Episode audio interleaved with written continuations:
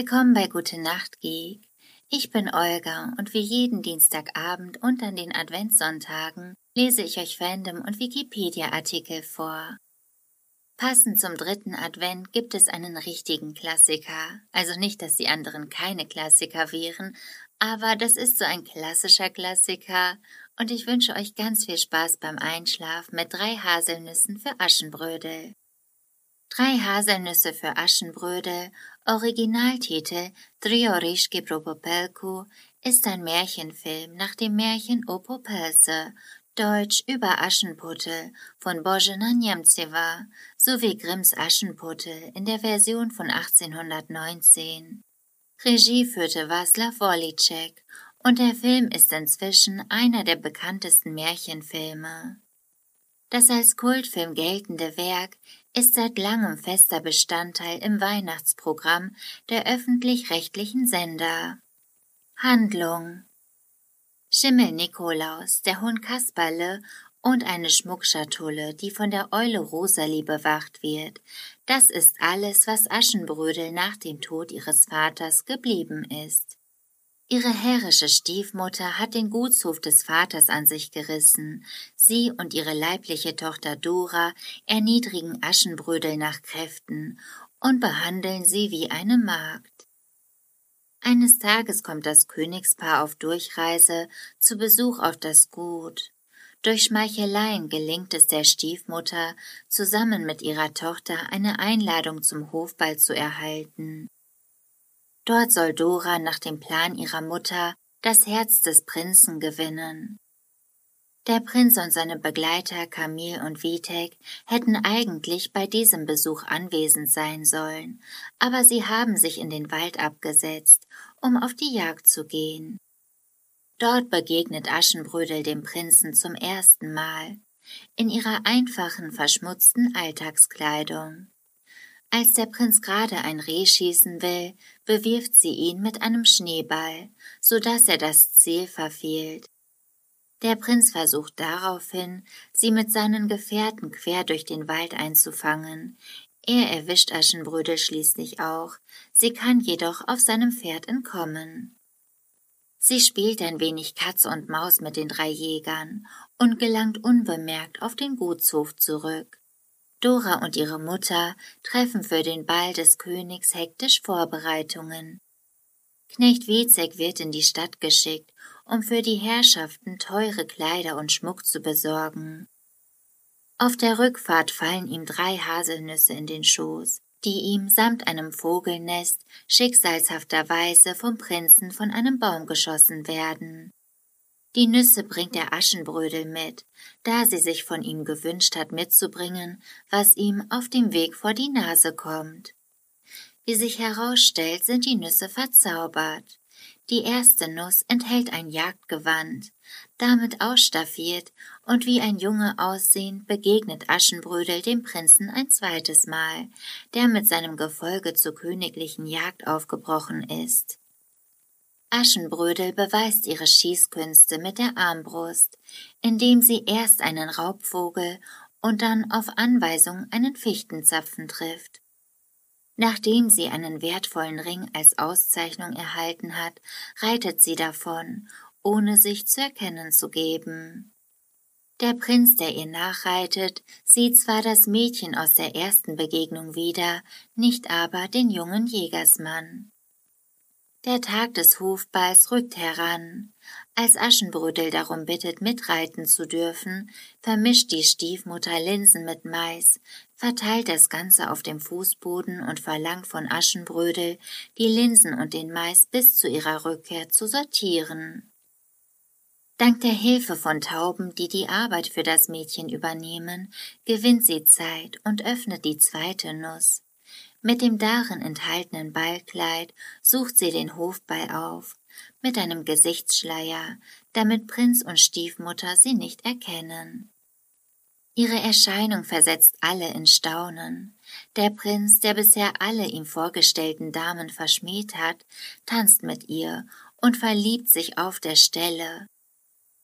Als er sie fragt, ob sie ihn heiraten möchte, stellt sie ihm drei Rätselfragen, womit sie jeweils zeigt, dass sie gerne von ihm erkannt werden möchte. Die Wangen sind mit Asche beschmutzt, aber der Schornsteinfeger ist es nicht. Ein Hütchen mit Federn, die Armbrust über der Schulter, aber ein Jäger ist es nicht. Zum dritten ein silbergewirktes Kleid mit Schleppe zum Ball, aber eine Prinzessin ist es nicht, mein holder Herr. Da der Prinz die Rätsel nicht lösen kann, verlässt Aschenbrödel den Ball. Auf der Schlosstreppe verliert sie dabei jedoch ihren rechten Schuh. Der Prinz nimmt die Verfolgung auf und erreicht den Hof, auf dem Aschenbrödel mit Stiefmutter und Schwester lebt. Doch keiner der anwesenden Frauen passt der zierliche Tanzschuh der Unbekannten. Schließlich fällt dem Knecht Winzek das Aschenbrödel ein, das spurlos verschwunden ist. Die Stiefmutter ergreift die Gelegenheit und gibt ihre Tochter Dora als Aschenbrödel aus. Dies scheitert jedoch, und nachdem Aschenbrödel aus der dritten Haselnuss ein prachtvolles Brautkleid bekommen hat, zeigt sie sich darin dem Prinzen. Der Schuh passt ihr perfekt, und nun kann der Prinz auch das dreifache Rätsel beantworten. Es waren seine drei Begegnungen mit dem Aschenbrödel. Zusammen reiten sie über die verschneiten Felder zum Schloss und leben dort glücklich und zufrieden bis ans Ende ihrer Tage. Und wenn sie nicht gestorben sind, dann leben sie dort auch heute. Drehbuch Da die Werke von ihm nach dem Prager Frühling seit 1970 verboten waren, schrieb dessen Autor František Pavlicek es unter Pseudonym. Auch die Umarbeitung von Sommer auf Winter übernahm er, ebenfalls unter seinem Pseudonym. Drehorte Gedreht wurde rund um Schloss Moritzburg bei Dresden im Januar 1973 in Kulissen der Babelsberger Filmstudios und der Filmstudios Barrandov in Prag sowie an verschiedenen Orten in der Tschechoslowakei, beispielsweise im Wasserschloss Schwiehau und im Böhmerwald. Synchronisation die deutschen Schauspieler wurden für die tschechoslowakische Fassung des Films synchronisiert. Zusätzlich wurde auch Pavel Travnicek synchronisiert, weil er, nach Aussage des Regisseurs, zu diesem Zeitpunkt noch einen stark mährischen Akzent gehabt haben soll. Filmmusik Bekannt geworden ist auch die Filmmusik des Komponisten Karel Svoboda, gespielt vom Symphonieorchester Prag, die als Soundtrack auf CD erschienen ist. In der deutschen Fassung ist der Soundtrack durchgehend instrumentell gehalten, während man im tschechischen Original Karel Gott singen hört. Ende 2008 fertigte der britisch-deutsche DJ und Produzent Sean Baker zusammen mit der Sängerin Malloy aus der ursprünglich instrumentalen Musik eine vokale Variante, die unter dem Titel Could You, Would You, Should You erschienen ist. Ebenfalls 2008 erschien eine weitere Version der Titelmusik mit englischem Text von der deutschen Sängerin Carina. Das Lied Believe in Three Hazelnuts wurde zunächst mit der Originalfilmmusik veröffentlicht. 2009 folgten Aufnahmen aus dem Film Schloss Moritzburg und 2011 mit dem Kinderchor Dresdner Spatzen. 2009 erschien eine deutsche Version mit dem Titel Küss mich, halt mich, lieb mich, interpretiert von Ella Endlich. Diese Textfassung von Mark Hiller war die erste, die von den Erben Karel Swobodas in deutscher Sprache genehmigt wurde. Sie erreichte in Deutschland Platz 12 der Singlecharts. Sonderausstellung zum Film im Schloss Moritzburg. In den Wintermonaten wird im Schloss Moritzburg eine Sonderausstellung zum Film präsentiert. Die erste Winterausstellung 2009-2010 zählte mehr als 150.000 Besucher. Im Winter 2010-2011 gab es eine weitere Ausstellung. Die dritte Winterausstellung 2012-2013 stellte bis zum 3. März 2013 vor allem Kostüme und die Filmmusik vor. Ende Februar 2014 wurde eine Kopie von Aschenbrödels Ballkleid aus der Ausstellung gestohlen. Es wurde im Mai 2014 per Paket zurückgeschickt. Am 7. November 2015 kehrte die Ausstellung an den Originaldrehort zurück. Die Festsäle des Schlosses und die Originalfilmstätten wurden in das neue Konzept verstärkt einbezogen und bieten einen Rahmen für die Requisiten und die Kostüme des Films. In die Gesamtkonzeption flossen außerdem Wünsche und Vorschläge von Besuchern ein. Dazu wurde ein Ausstellungsrundgang im winterlich dekorierten Schloss konzipiert. Die Kulissen des Films wie der Bauernhof oder die gute Stube sind überarbeitet worden oder neu entstanden. Interviews mit dem Regisseur und Darstellern über die Entstehungsgeschichte des Films und die Lebensläufe der Akteure wurden abgehalten. Zwei Räume des Schlosses wurden zu Kinoseen umfunktioniert. Dort informiert unter anderem eine Dokumentation des Filmgymnasiums Potsdam über die Entstehung des Ballsaals. Lebensgroße Wachsfiguren von Aschenbrödel und dem Prinzen sind zur Filmmusik von Karel Svoboda ausgestellt. Ein Modell des Ballsaals im Maßstab 1 zu 8 wurde neu überarbeitet. Einige Filmfiguren können mittels einer Kurbel zum Tanzen gebracht werden und eine Trickkamera zeigt die Verwandlung der Haselnuss in das Hochzeitskleid von Aschenbrödel. Mit Ausnahme der Einschränkungen der Corona-Jahre wird auch im Winter 2023-24 erneut die jährliche Ausstellung auf Schloss Moritzburg stattfinden, wie auch jeweils die Jahre vorher, mit einem in jedem Jahr verändertem Konzept. Für diese Ausstellung steht aber neben dem 50. Jubiläum der Kinopremiere des Films selbst vor allem das Phänomen seiner in dieser ungewöhnlich langen Zeit ungebrochenen Popularität im Mittelpunkt.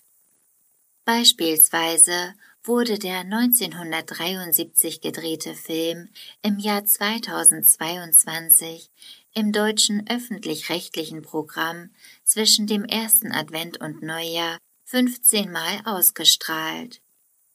Trivia die originalen Spielstätten in Moritzburg gelten auch im Sommer als Touristenziel. Die Treppe, auf der Aschenbrödel ihren Schuh verlor, auf der inzwischen eine Nachbildung aus Bronze aufgestellt wurde, gilt als beliebter Ort für Heiratsanträge. Durch den Film berühmt geworden sind Lebusche Schafrankova und Pavel Travnicek. Beide Schauspieler wurden mehr oder weniger durch Zufall ausgewählt. Regisseur Václav Orlicek erinnerte sich nach einem Casting mit über 2000 Bewerberinnen an ein Mädchen, das er Jahre zuvor in einem Fernsehfilm gesehen hatte. Dieses Mädchen war Libusche Schafrankova. Travnicek entdeckte er, als dieser in einem Abschlussfilm für einen Freund mitspielte, dessen Prüfer Wollicek war. Problematisch war der Ausbruch der Maul- und Klauenseuche während der Dreharbeiten. Die an ihre Schauspieler gewöhnten Pferde durften nicht aus der Tschechoslowakei in die DDR transportiert werden, weshalb es manche Pferde zweimal gab. Der Film sollte eigentlich im Sommer spielen. Die DEFA drängte aber darauf, im Winter zu drehen, da ihre Arbeiter im Sommer schon ausgelastet waren. Für die Reitszenen waren Doubles nötig. Pavel Travnicek, Vyacheslav Jandak und Jaroslav Drobuchlav hatten keine Reiterfahrungen, also bekamen alle drei einen Grundkurs. Lebusche Schafrankova wurde von einer Stuntfrau ersetzt, als das Pferd über einen Baumstamm springen musste.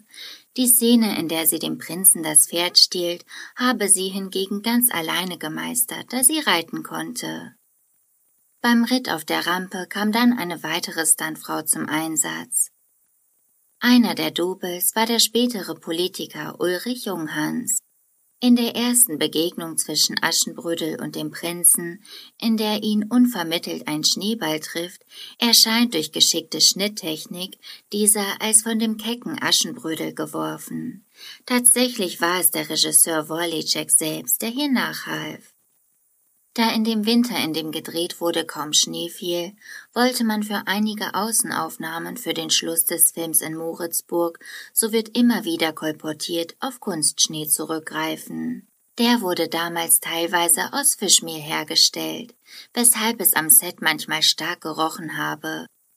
Tatsächlich setzte kurz vor Ende der Dreharbeiten Schneefall ein, so dass die wesentlichen Schlussszenen nicht nur im originalen Schnee, sondern auch die große Schlussszene beider Hauptdarsteller zu Pferde vor einer großen und bis dahin unberührt gebliebenen Wiese mit einem Kameraschwenk auf das Schloss Moritzburg gedreht werden konnte. Erst am Ende der Dreharbeiten wurde den tschechoslowakischen Mitarbeitern bekannt, dass Carola Braunbock als mit 19 Jahren Vertriebene perfekt Tschechisch sprach und auf diese Weise sämtliche Gespräche, Anekdoten und auch jede sonstigen Bemerkungen verstanden hatte. Sie hatte sich dies jedoch bis dahin nie anmerken lassen. Pavel Travnicek erinnerte sich anlässlich des 50. Filmjubiläums, dass der Drehwinter schrecklich kalt, tatsächlich bis zu minus 17 Grad gewesen sei, man sei aber jung gewesen und habe es hingenommen. Kritiken Regisseur Václav Wojcicek gelang mit dieser frischen Variante eine der schönsten Märchenadaptionen der Filmgeschichte. Die Autorin der literarischen Vorlage, Božena Němcová, ist in Tschechien so bekannt wie in Deutschland die Brüder Grimm. Die Božischa Frankova verkörpert vollkommen glaubhaft die Grimmsche Märchengestalt Aschenputtel und war von dieser Zeit an nicht mehr aus tschechischen Märchen und Kinderfilmen wegzudenken. So die Prisma. Die tschechische Version des bekannten Märchens bemüht sich nicht nur um Witz und Humor, sondern lässt Aschenbrödel auch aktiv und engagiert werden. Ronald M. Hahn, Volker Janssen, Norbert Strauß, Lexikon des Fantasyfilms 1986. Auch in Böhmen ist das Aschenbrödel bekannt und beliebt. Dort darf es schießen, reiten und auf Bäume klettern. Originelle Bearbeitung eines Märchenklassikers. Adolf Heinzelmeier und Bernd Schulz, Lexikon Filme im Fernsehen. Die tschechoslowakische Variante des bekannten Märchens Aschenbrödel nimmt hier nicht alles hin, sondern den Kampf gegen die Ungerechtigkeit auf, mit List, Witz und drei Zaubernüssen. Die Autorin der literarischen Vorlage ist in ihrer Heimat so bekannt wie hierzulande die Gebrüder Grimm. Ein erfrischend frecher und witziger Film, vorwiegend an Naturschauplätzen gedreht. Lexikon des internationalen Films. Auszeichnungen Der Film hat weltweit mehrere Preise gewonnen, unter anderem den Goldenen Eisvogel in Tschechien. Er ist in Tschechien zum besten Märchenfilm des 20. Jahrhunderts gewählt worden. Die DVD zum Film erhielt 2015 14 mal Platin für 700.000 verkaufte Einheiten in Deutschland. Adaptionen Im Juni 2013 hatte auf der Felsenbühne Raten ein gleichnamiges Musical Premiere. Das Buch dazu stammt von Katrin Lange, die Gesangstexte von Edith Jeske und die Musik von Thomas Zaufke. Es spielte ein Ensemble der Landesbühnen Sachsen in einer Inszenierung von Manuel Schöbel. Im November 2018 wurde am Schauspiel Wuppertal, Wuppertaler Bühnen, Drei Haselnüsse für Aschenbrödel von Henna Kallmeier als Familienstück inszeniert. Die Filmmusik wurde dafür vom Sinfonieorchester Wuppertal unter der Leitung von Kapellmeister Johannes Pell aufgenommen. Seit November 2018 gibt es ein offiziell lizenziertes, personalisierbares Märchenbuch Drei Haselnüsse für, das von der Nordkurier Mediengruppe verlegt wird. Das Meininger Staatstheater inszenierte in der Spielzeit 2020-21 im Rahmen des alljährlichen Weihnachtsprogrammes Drei Haselnüsse für Aschenbrödel nach dem gleichnamigen Märchenfilm unter Regie von Gabriela Gillard. Zu den Darstellern gehörten unter anderem Carla Witte als Aschenbrödel und Christine Zart als Stiefmutter. Die Filmmusik von Karel Svoboda spielte die Meininger Hofkapelle. Da wegen der Corona-Pandemie die Theateraufführungen in dieser Spielzeit nicht möglich waren, zeichnete das MDR Fernsehen am 11. Dezember 2020 die Inszenierung auf und stellte diese in die ARD Mediathek zum Abruf bereit. Im November 2021 erschien eine norwegische Neuverfilmung von Cecily Mosley. Die Titelrolle hat die Popsängerin Astrid Smeplas inne. Dokumentarfilme Wenn Märchen wahr werden. Geschichten um drei Haselnüsse für Aschenbrödel. Alternativtitel Auf den Spuren von Aschenbrödel. MDR 60 Minuten. Deutsche Erstausstrahlung 24. Dezember 2005. Die Geheimnisse, eine Dokumentation zum Jubiläum. MDR 60 Minuten. Deutsche Erstausstrahlung 22. Dezember 2013. Geschichten und Geheimnisse zum Kultfilm. MDR 90 Minuten. Deutsche Erstausstrahlung 14. Dezember 2014. Das war's mit drei Haselnüsse für Aschenbrödel für heute. Ich hoffe, ihr seid schon am Schlafen und am Träumen und ich hoffe, dass alle unter euch, die Tschechisch sprechen, jetzt okay damit sind, wie ich die Namen ausgesprochen habe. Ich habe überlegt, ob ich versuchen soll, die auszusprechen oder es gar nicht versuchen soll, aber ich dachte, ich probiere es wenigstens. Ich hoffe, es hat einigermaßen geklappt.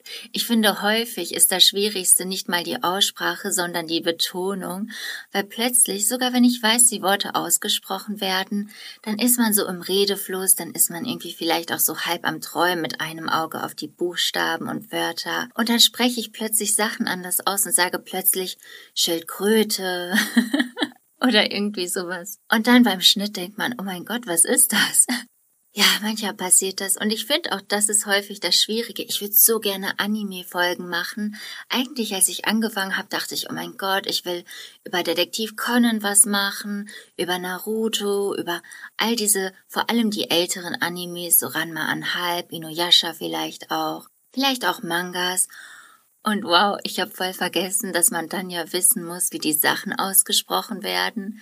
Und ich glaube, bei Anime-Themen, da sind Leute auch weniger nachgiebig, was die Namensaussprache angeht. Vielleicht probiere ich es trotzdem mal. Aber erstmal wünsche ich euch weiterhin eine schöne Weihnachtszeit, eine gute Nacht und süße Träume.